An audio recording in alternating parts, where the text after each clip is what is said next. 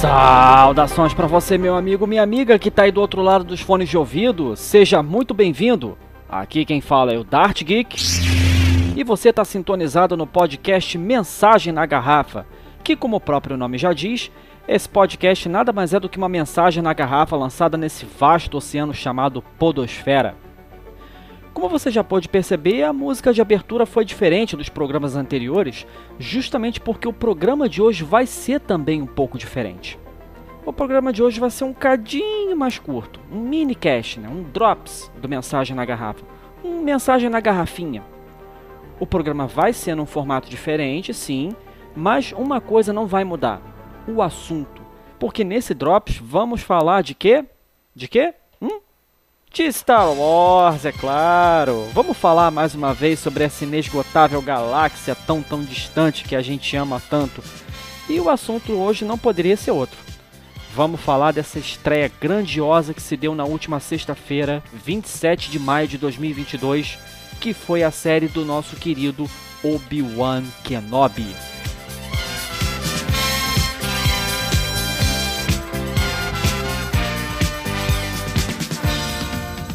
A série foi anunciada em 2018.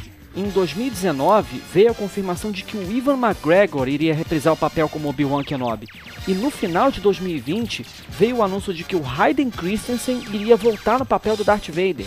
E essa notícia foi muito boa, porque, cara, o Hayden foi tão criticado, tão vilipendiado na época das prequels, dizendo que ele não atuava bem, que ele não tinha cacife para interpretar um personagem do porte do Darth Vader e tal. E agora é a chance do fandom de Star Wars se reconciliar com ele, né? Além do Hayden Christensen e do Ivan McGregor voltando para reprisar os papéis, né? Outro cara também voltou para reprisar o próprio papel, que foi o Joey Edgerton, né? que interpretou o Tio Owen jovem, né? Que ele interpretou lá no Ataque dos Clones e na Vingança do Sith. Não bastasse o anúncio de que todos eles iriam voltar, né? Em 2022 a gente também teve a notícia de que ninguém menos que o John Williams, John fucking Williams, iria voltar a trabalhar com Star Wars, né? Ele iria voltar para compor o tema principal do Obi-Wan Kenobi, que diga-se de passagem, cara, ficou muito tocante, ficou muito bonita, que é essa música que você vai conferir um pouquinho agora.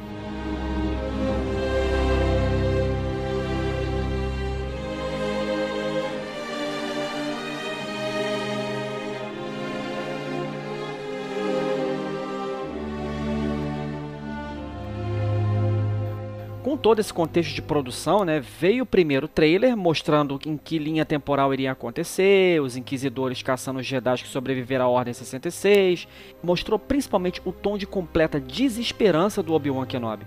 E eu achei esse tom muito positivo, porque a gente pode imaginar uma evolução do personagem.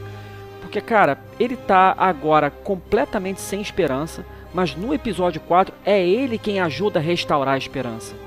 Então eu acho que a gente vai ter uma boa história vindo por aí.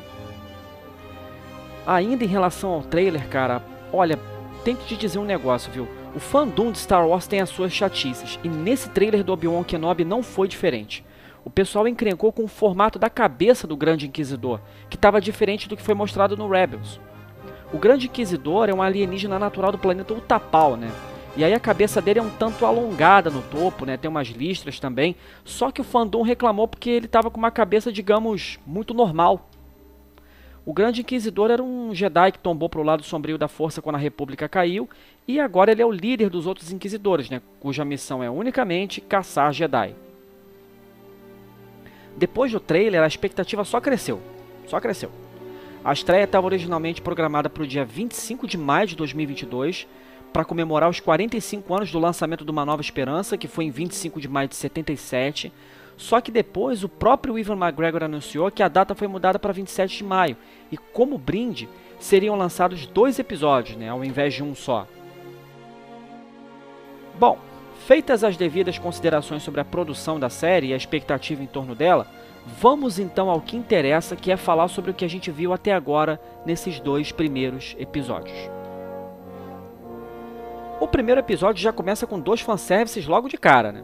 O primeiro é o resumão do que aconteceu nos episódios 1, 2 e 3 desde a descoberta do Anakin até ele se tornar Darth Vader, e funciona bem como uma apresentação para quem nunca viu Star Wars na vida e está começando a ver a série agora, né? Mas pra gente que é macaca velha, pra gente que é fã, foi uma baita nostalgia e um belo de um fanservice. O segundo fanservice foi quando mostrou aquela Jedi treinando os padawans dela, né? No momento que eclode a Ordem 66. E foi uma cena bem dramática, né? Bem tensa, né? Bem triste. E, mas ela também serviu para o seguinte: ela serviu para dizer, ó, os eventos dessa série agora vão ser depois disso aqui, tá? Então fica ligado.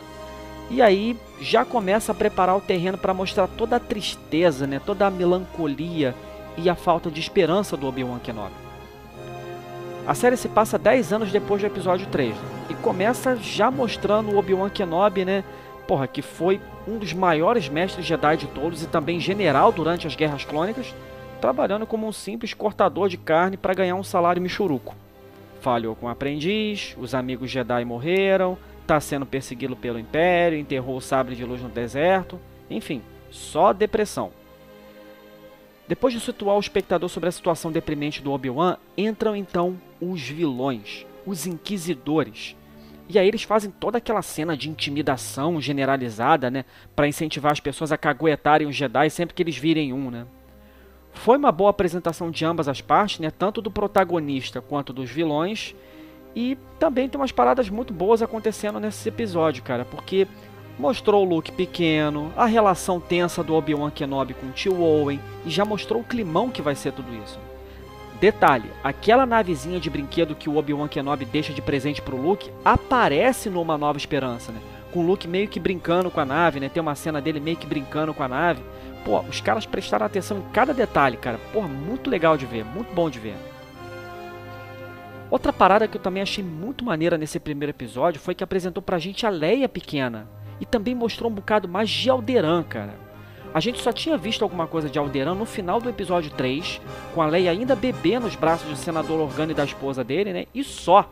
Foi a única coisa que a gente viu de Alderan. A gente só viu Alderan no final do episódio 3, uma ceninha ou outra, e depois Alderan sendo destruída no episódio 4. Era só isso que a gente sabia de Alderan até então. Esse primeiro episódio expandiu Alderan pra gente de um jeito que foi muito bacana. E também gostei da Leia encapetada, né, como toda criança, e já de linguinha afiada para lidar com gente escrota, né, como aquele primo dela. Detalhe que aquela roupa roxa que ela tá usando, ela também usa lá em Bespin, no Império Contra-Ataca. Né? Gostei também da relação dela com, com o senador Bay Organa, né? A, a cumplicidade deles dois, né? Com aquele aperto de dedinhos dele. Pô, muito legal, cara.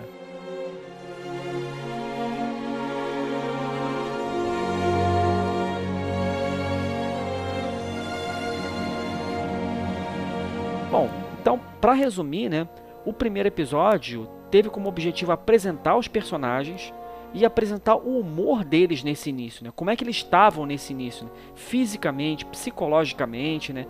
Todos esses aspectos para construir os personagens. Né? E eu acho que esse primeiro episódio conseguiu cumprir essas tarefas com sucesso, porque deixou a gente curioso para saber o que iria acontecer nos próximos episódios, né?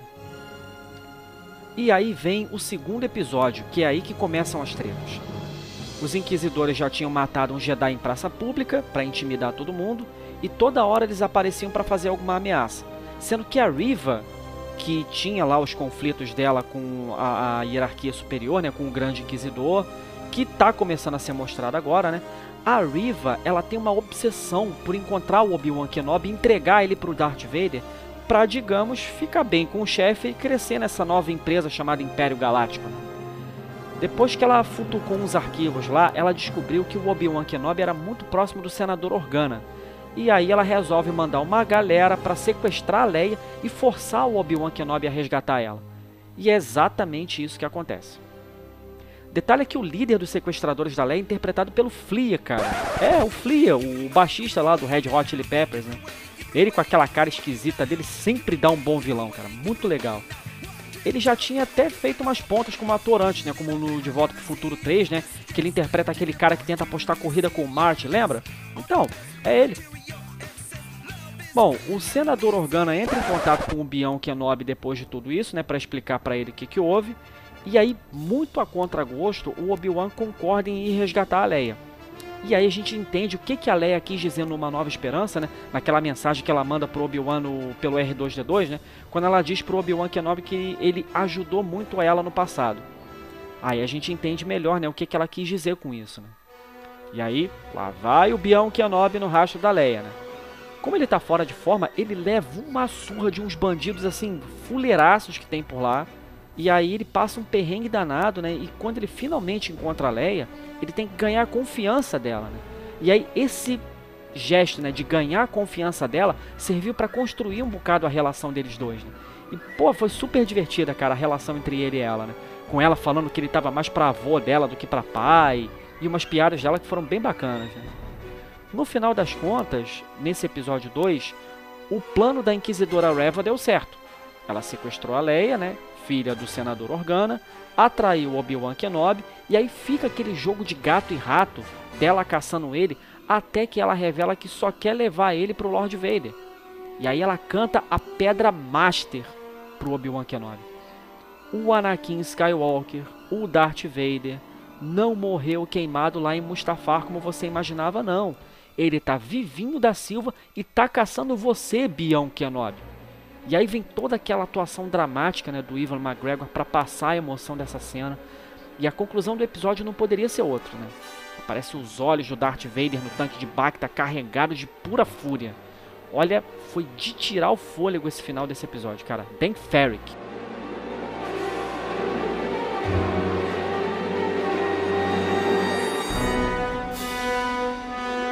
O saldo final desses dois episódios foi muito bom. E quanto ao que a gente pode esperar pela frente, bem, olha só, eu imagino que em algum momento o Obi-Wan Kenobi ou vai ser capturado ou vai se entregar, depois vai ser colocado frente a frente com o Darth Vader, eles vão lutar, vai ser emocionante pra caralho e esse encontro tem tudo para ser o ponto alto da série. Não acho que a gente vai ver a Satine ou o Darth Maul, infelizmente. Cara, a última luta do Obi-Wan com o Darth Maul no Rebels é de deixar de lágrimas nos olhos, cara. Queria muito ver o encontro deles no live action, mas infelizmente acho que não vai rolar. Outra coisa que está sendo prometida desde a vingança do Sith, que até agora a gente não viu, foi o Obi-Wan Kenobi conversando com o Mestre Koigo. E eu mal posso esperar para ver isso, cara. Eu espero que eles mostrem isso na série. O lance é que o Leonisson não voltou para reprisar o papel dele, né? Então, como é que eles fariam essa cena? Né? complicado, né? Bom, enfim, especulações à parte, o jeito é esperar o terceiro episódio na próxima semana. E fica ligado que se tem episódio novo, tem drops do Mensagem na Garrafa.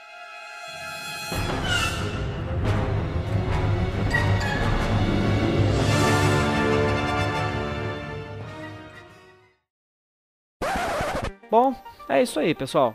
Esse foi o Drops do Mensagem na Garrafa. Se você gostou, deixa lá o seu joinha no SoundCloud, no Spotify ou no YouTube. Se eu falei alguma besteira, deixe seu comentário que eu dou uma conferida. Tem o nosso canal no YouTube também, procura lá Dart Geek, que dentre os vários Dart Geek que aparecerem, você vai ver um com uma tagzinha de mamão segurando um sabre de luz vermelho, que sou eu.